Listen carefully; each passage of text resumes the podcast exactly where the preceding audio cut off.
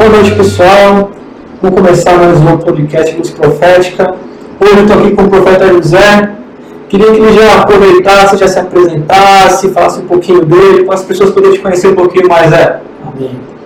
Primeiramente, é, como eu disse, nós estamos aqui, é boa noite, nós estamos de noite, porque se nós assistir de dia, então bom dia. Mas eu cheguei na igreja Bethlehem há 4, 5 anos. É, o meu desenvolvimento e onde eu estou alojado praticamente é a intercessão. E no ano passado eu fui ungido para o ministério profético, na qual eu aprendi muito, aprendi muito, estou aprendendo muito, sempre, né? E, e, eu tenho certeza que o ministério profético ele tem que estar ligado ao apostolado, como sempre, temos que estar juntos. E a, a intercessão na qual eu faço parte, ela também, a intercessão profética hoje, é uma, é uma necessidade, não é uma novidade, é uma necessidade na casa de Deus.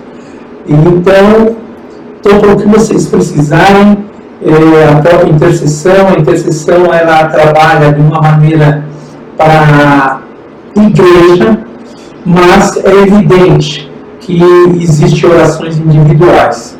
Conte conosco. Amém. Glória a Deus. Cara, vocês não sei, eu tenho ideias aí. Eu comentei isso no, na minha palavra na, no seminário de libertação, né? Cada pessoa que senta aqui é um, é um negócio à parte, assim, né? Eu sou edificado. E com você, com certeza, não vai ser diferente, né? então, Zé, eu queria. A gente está falando sobre arrependimento, Sim. né? Uma série sobre arrependimento. Logo a gente vai trocar o tema, então fica ligado aí, acompanha aí luz profética. Mas hoje a gente está falando sobre arrependimento. E eu precisava, Zé, que você falasse um pouquinho para a gente como é que funciona o arrependimento com você.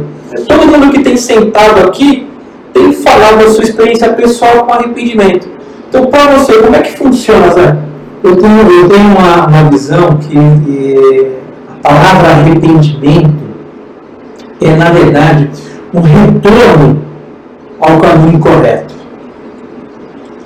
É, aí nós vamos falar assim, mas Zé, você está falando de pedir perdão pelo pecado ou arrependimento por uma situação ou que possa vir a acontecer?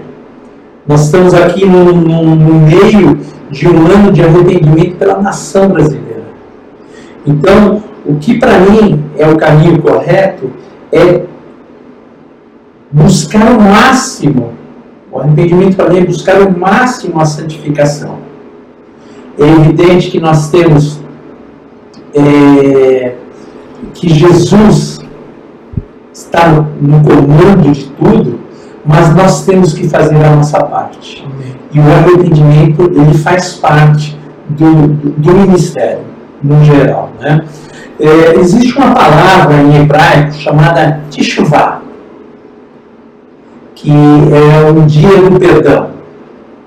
Então, quando nós temos Jesus que pode nos perdoar todos os dias, e os nossos, e os nossos deslizes e os nossos arrependimentos também, eles têm, o judeu tem um dia que se chama dia do perdão. E esse dia, na verdade, como eles não conhecem ainda Yeshua, os que conhecem fazem todo dia, mas os que não conhecem Yeshua, eles têm esse dia para pedir perdão pelo ano inteiro. Coisa que nós sabemos que isso não funciona. Só que eles fazem de uma maneira tão firme, tão sincera, tão extrema, porque se nós fizéssemos dessa forma todo dia, tenho certeza que nós estaríamos mais próximos da santificação. Então, é um dia deles, mas que nós temos que ver de uma forma que nos edifique, que nos ensine. Amém. Puxa, é. o ano inteiro, né? É bastante perdão, né? E essa, é, é, essa sinceridade, é, nós temos a certeza, nós temos a certeza que nós somos pecadores. Nós somos pecadores. E, mas nós temos Yeshua, Jesus, para nos perdoar todos os dias conforme a nossa dedicação e a nossa exposição a Ele. Amém. Amém. Cara, é, assim, eu já sabia um pouquinho dessa questão do, do, dos judeus pedir perdão uma vez por ano, né? Mas eu não sabia que era tão assim, né? Era... É muito forte, é muito forte. Então vamos lá, vamos dar continuidade com essa Eu queria que você pudesse é, falar assim, uma coisa que te marcou, um testemunho, uma pregação referente a arrependimento, tá? Sim. Que tenha te marcado, que tenha, assim, é, marcado mesmo é a melhor palavra. É, eu na verdade, eu quando eu me converti numa igreja no bairro do Bonfilhole, era uma igreja batista, que tinha acabado de ser avivada. Então todos estávamos aprendendo também, né? E eu tive problemas e acabei me desviando. Acabei me desviando. E, e nesse desvio eu estava muito próspero, muito próspero, porque eu sempre fui um dizimista fiel e aconselho todos a serem um dizimista fiel, ofertante fiel, e a minha vida hoje também é da mesma forma, é, mas eu me desviei. E tudo que era próspero na minha vida, ele se esvaiu. Puxa, se esvaiu. Eu acabei me separando, eu acabei. É, a empresa teve um declínio muito grande. E o arrependimento, ele vem, não vem pela, pela parte financeira, ele vem porque você não está bem. Você fica péssimo. E uma palavra que eu tenho para dizer sobre isso, e me chama muita atenção, é que me leva até às vezes é, é, me comparar, é, a, é Jacó. Jacó é o nosso cego, desculpe é o nosso cego, enganou, enganou, é, e aí ele começa a pagar um preço por esse engano ele é enganado também para se ter a, a, sua esposa, ele é enganado também. Mas quando ele cai na real e Deus toca o dedo dele e o chama de, de, de Israel, não é mais Jacó, e a palavra Israel, na verdade, o que, que ela é? é, é príncipe que onde prevalece Deus, a palavra Israel, né? Então, o que, o que, o que, que traz para mim essa história toda? Tudo aquilo que eu fiz de errado. Deus me resgatou, me deu uma família linda, uma família linda, eu não posso falar no mar, família linda, aprendi muito com eles. E até o meu nome, se eu indo para fora do, do, Brasil, vai ser mudado. Poxa, eu creio nisso, vai ser mudado. E, e o meu nome é Benjamin, é o pequeno José. Então é, é uma história, é, a, a, história realmente de Jacó para mim, ela, ela, ela traz uma marca uma marca. Como Jacó foi marcado por Deus. Alguns falam Deus, outros falam que é Jesus, outros falam que é o anjo. Eu não quero entrar nessa contradição agora. Mas eu estou falando Deus. Essa marca de Deus na perna dele é uma marca que traz para cada cristão. Nós, cada um tem um, um, um toque de Deus, uma coisa forte de Deus no caso Jacó, foi esse toque na perna que ele mandou a vida inteira para ele saber que Deus existe. E eu tenho certeza que as coisas que aconteceram comigo, o resgate que Deus fez na minha vida é como uma marca. É uma marca e eu posso dizer que Deus existe e o meu acesso a Ele através de Yeshua e as consolações do Espírito Santo têm sido fantásticas. Amém, glória a Deus. Essa é uma experiência. Estou falando que cada um que senta aí, o negócio é. É como diria os crentes, é o negócio é manto. glória a Deus. Profeta, hum. a gente vai dar uma caprichada nesse negócio aí. Né? Você tem alguma base bíblica ou uma pregação que você ouviu e isso aí te marcou, falando sobre arrependimento. Né? Porque, puxa, é tudo muito bonito, né? A gente vai lá, tem essas experiências. E, cara, mas como que funciona isso? Um testemunho seu que, puxa, é uma coisa que, sabe, que as pessoas que estão assistindo a gente, elas se identificam muito com isso. Sim. Né? Quando a gente conta uma coisa nossa, uma. Olha, a gente. Eu estava numa pregação e Deus me tocou desse jeito. Conta pra gente, Zé, alguma coisa nesse sentido assim que você passou. Olha, uma, uma palavra que é, eu me marcou muito é uma palavra de um metodista, todo mundo conhece, ele é bem fraquinho, foi o John Wesley, né? que, na verdade, na nova conversão, o que, que acontece? Ah, o cristão, ele tira o mundo da vida dele. Ele tira o mundo da vida.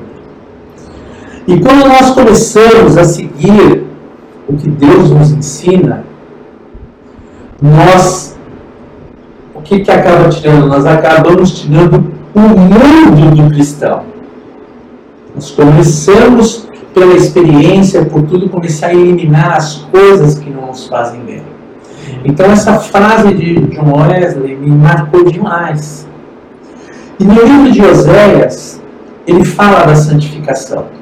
Ele fala de uma maneira, Oséias 6, ele fala da santificação de uma maneira na qual o arrependimento está embutido.